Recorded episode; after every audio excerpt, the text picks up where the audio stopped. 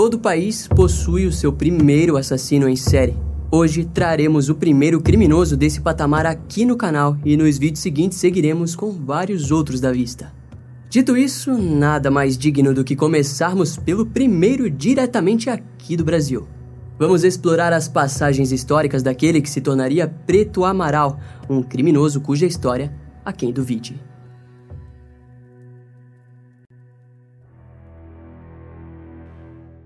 O primeiro dia do ano costuma ser um dia carregado de boas energias, afinal é o início de novos 365 dias para se viver. No entanto, para Antônio Lemes, de 15 anos, essa data era como qualquer outra. O rapaz estava de férias do seu trabalho na fábrica de tecidos em São Paulo, mas isso não significava que ele ficaria parado. No dia 1 de janeiro de 1927, Antônio saiu da sua casa antes do almoço, mas garantiu para sua mãe que voltaria a tempo de almoçar. Naquele dia, o garoto havia marcado de fazer um trabalho extra para uma senhora no bairro da Penha. Antônio estava caminhando próximo ao mercado central quando encontrou os seus amigos e permaneceu um pouco no local conversando. Um tempo depois, um homem alto e negro se aproximou dele e o convidou para um almoço.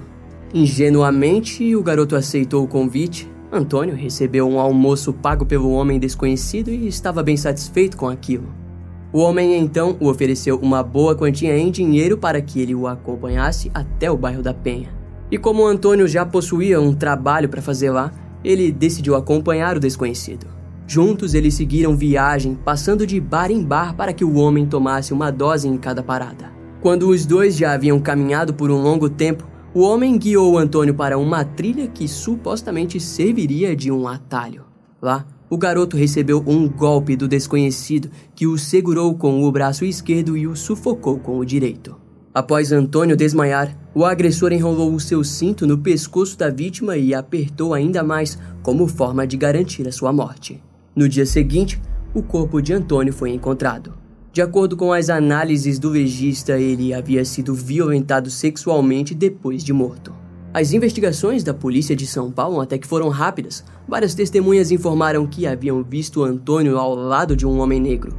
Como Antônio havia sido sodomizado, as autoridades vasculharam várias fichas criminais de agressores sexuais. O crime chamou a atenção dos jornais locais, que noticiaram o caso com alarde. Tanto que um homem chamado Roque Siqueira surgiu na delegacia de polícia para testemunhar que estava no mesmo restaurante em que Antônio e o homem suspeito almoçaram. Segundo Roque, o suspeito era conhecido na região por ser um tipo de andarilho que vivia jogando jogos de azar com cartas. Na época, os investigadores responsáveis pelo caso saíram lado a lado com a testemunha principal do caso para procurar pelo tal andarilho.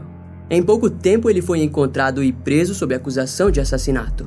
O homem foi identificado como sendo José Augusto de Amaral, um homem cujo passado seria visto como diabólico. Depois de ser preso, a polícia não poupou o braço firme para torturá-lo. Em resposta a isso, em pouco tempo ele acabou confessando os seus crimes anteriores. A história criminal de José Augusto de Amaral começou em meados de fevereiro de 1926. A sua primeira vítima foi um garoto chamado Rocco, de 9 anos. O garotinho trabalhava de engraxate na Praça da Concórdia, em São Paulo. A clientela no local era boa, mas no dia 13 de fevereiro, uma grande chuva fez com que todas as pessoas estivessem com pressa demais para engraxarem os seus sapatos. Assim, Rocco estava quase voltando para casa quando foi abordado por José. O homem ofereceu uma boa quantia em dinheiro para que Rocco ajudasse a carregar uma caixa de roupas. O dia havia sido difícil para Rocco, então ele decidiu aceitar a proposta. Rocco foi eventualmente surpreendido por José, que o estrangulou. Suas mãos só se afrouxaram quando ele achou que o garoto estava morto. José foi interrompido antes que pudesse concluir o seu ato sexual pelos faróis de um veículo e acabou fugindo. Por sorte, Rocco acordou e conseguiu encontrar ajuda. Quando os familiares souberam da história, eles decidiram não prestar queixa na polícia e o caso viria a ser esquecido. Contudo, naquela mesma noite, José, que jurava ter matado o garoto, voltou no local apenas para descobrir que não havia corpo algum.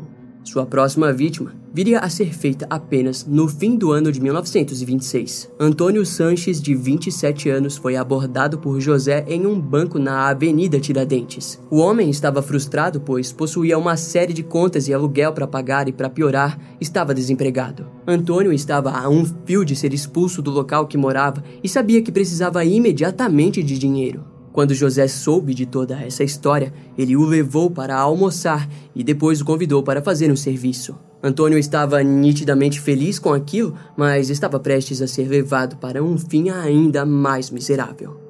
Sem dúvidas, é curioso como um predador sexual consegue saber exatamente em qual presa focar suas garras. José o levou para um local próximo ao aeroporto Campo de Marte.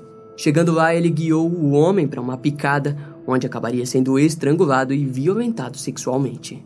José acabou fugindo do local sem olhar para trás. Cerca de 20 dias depois, José Felipe de Carvalho, de 12 anos, acabaria cruzando com o responsável por sua morte. No dia 24 de dezembro de 1926, José passou boa parte de sua manhã caçando passarinhos no alto do Pari, em São Paulo. Por volta das quatro horas da tarde daquele dia, ele pediu para sua mãe se poderia ir até a igreja de Santo Antônio onde ocorreria a missa de Natal. Sua mãe sabia que o garoto era um jovem religioso e devoto, assim o deixou ir sozinho para a igreja. No entanto, depois que a missa acabou, ele estava seguindo pela área de Canindé quando avistou ao longe um estranho homem vendendo balões de gás. A visão o entusiasmou. José conseguiu um balão e voltou para sua rotina. Pouco tempo depois, ele acabou retornando para comprar outro balão. Foi então que o vendedor notou o estilingue no bolso do garoto e o informou que conhecia um local repleto de pássaros. Assim como havia feito com a última vítima, o homem levou o garoto até próximo ao aeroporto de Campo de Marte, onde o estrangulou. Depois da morte, José de Amaral tratou de violentar sexualmente a sua vítima. A sua última vítima viria a ser Antônio Lemes, de 15 anos, que em janeiro de 1927 garantiu que o Diabo Preto como ficou conhecido, fosse identificado e preso. José contou aos investigadores todos os detalhes dos seus crimes e em nenhum momento demonstrou remorso.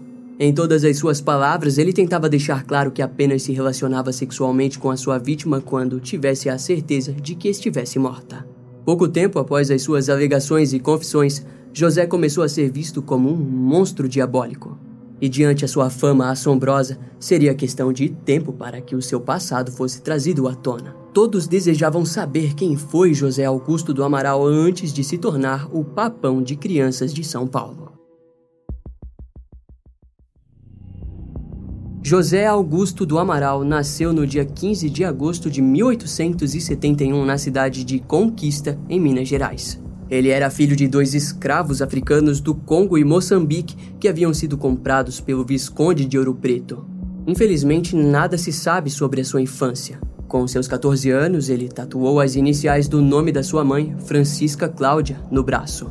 Outra história peculiar sobre José é de que, em sua adolescência, ele seguiu o conselho de amigos e fez uma simpatia para o crescimento do seu órgão sexual. Ele marcou em uma árvore o tamanho que desejava ter e riscou com uma faca. Quando percebeu que conforme envelhecia, maior o seu órgão ficava, José decidiu acabar com a simpatia, mas sem sucesso. Futuramente, através de análises físicas, o avantajado órgão sexual seria provado como real. Aos 17 anos, José se alistou na Força Pública do Estado de São Paulo. Pouco tempo depois, serviu na Brigada Policial do Rio Grande do Sul e outros quatro tipos de agências, chegando até mesmo a participar da Marinha. No entanto, em todos eles, José foi dado como desertor. Esse tipo de comportamento desapegado rendeu várias prisões por vadiagem em São Paulo. Em resultado da sua personalidade, ele era um homem analfabeto, mas possuía diversas habilidades na cozinha e com instrumentos musicais. No ano de 1922, José acabou sendo preso por roubo. Naquela época era comum no Brasil os negros e ex-escravos serem presos por vadiagem, pois era uma acusação de que não estavam fazendo nada com a sua liberdade. Por esse mesmo motivo, se tornava quase impossível para homens negros conseguirem empregos fixos ou justos. Ao longo dos anos, José viveu nas ruas como um andarilho e sobrevivendo com o pouco que ganhava dos jogos de azar. Isso nos leva até fevereiro de 1926, quando ele cometeu o seu primeiro assassinato. Sua onda de crimes foi ter fim apenas em janeiro de 1927. Depois de preso sob acusação do assassinato de Antônio Lemes, José passou a confessar os outros vários crimes já citados. Ele então guiou os investigadores pessoalmente nos locais onde havia descartado vários outros corpos. Duas ossadas humanas foram encontradas. Elas seriam identificadas como sendo de José Felipe de Carvalho e Antônio Sanches, desaparecidos desde dezembro de 1926. A mãe de José apenas conseguiria identificá-lo devido às roupas que foram confiscadas na cena do crime. As autoridades de São Paulo possuíam três casos que conectavam o assassino aos assassinatos. Foi então que o pai do engraxate Rocco surgiu para contar a história do que havia acontecido com seu filho. O garoto foi levado para a delegacia, onde identificou José como seu agressor. E, para surpresa de todos, outro garoto surgiu para contar uma história. Segundo Antônio Manuel Neves Filhos, de 16 anos, ele também havia sido violentado por José. E mais outro garoto que compareceu na delegacia foi Manuel Antônio Neves, de 13 anos, que contou que havia sido abordado por José e levado sob promessa de um pagamento até a região do aeroporto do Campo de Marte. Contudo, antes de chegarem, ele percebeu que algo estava errado e fugiu. Após os vários testemunhos, José começou a se apresentar instável. Ele disse que estava sendo atormentado pelos fantasmas de suas vítimas à noite. Antes do julgamento, Vários especialistas e psiquiatras falaram com o criminoso. No fim, o Preto Amaral, como ficaria popularmente conhecido, foi considerado um criminoso sádico, necrófilo e pederasta. Pederasta, por definição, significa homens adultos que possuem relações sexuais ou afetivas com homens mais jovens. Antes que o caso contra José fosse montado, ele acabou se apresentando cada vez mais doente. E assim, no fim de junho de 1927, José foi enviado para a enfermaria da cadeia pública. Em pouco menos de uma semana, no dia 2 de julho do mesmo ano, José Augusto do Amaral acabou morrendo de tuberculose pulmonar aos 55 anos. A sua morte resultou na anulação do julgamento. Após a sua morte, o seu caso passou a ser assunto de debate. De acordo com o psiquiatra Antônio Carlos, José foi um criminoso sádico e que possuía crianças como objetos principais de suas fantasias. Amaral enquadrou-se no grupo dos pervertidos sexuais caracterizados por aqueles que se encontraram em permanente estado de hiperestesia sexual, que, sob a influência dessa excitação, que é contínua e mortificadora, são levados ao ato, mais ou menos automaticamente sem terem a capacidade de refletir e julgar o ato impulsivo. Apesar de José nunca ter sido levado a julgamento pelos crimes, o que significa que por lei ele na verdade não é considerado culpado deles, a história mesmo assim o transformou no primeiro assassino em série brasileiro. Durante a época que esteve ativo, principalmente em dezembro de 1926, cerca de cinco jovens de 14 a 17 anos sumiram e jamais foram encontrados. As autoridades da época acreditavam que Preto Amaral estava envolvido também nesses desaparecimentos, todos eles tendo desaparecido com uma pequena diferença de tempo. No ano de 2012, um júri simulado aconteceu no Salão Nobre da Faculdade de Direito da Universidade de São Paulo, onde José Augusto do Amaral foi julgado e absolvido por 257 pessoas contra 57 que votaram contra uma condenação. Embora o gesto tenha sido meramente simbólico, para alguns, José esteve supostamente envolvido em um grande esquema de racismo. No entanto, criminologistas pouco discutem quanto a isso, afinal ele apresenta todas as características de um assassino em série. E mesmo que os crimes tenham ocorrido em uma época onde a polícia ainda era primitiva, várias provas forenses foram coletadas que o conectaram à série de assassinatos, além das próprias testemunhas que alegaram terem visto José junto às vítimas. Esse caso vai ficando por aqui. Eu espero que você tenha gostado. Não esquece de me seguir nas outras redes sociais. Meu Instagram é brian.m, com dois M's, E-M-M-E. E não deixe de conhecer o meu canal no YouTube com os episódios mais recentes que irão demorar um pouco mais para vir aqui pro podcast. Eu vou ficando por aqui, até a próxima e tchau.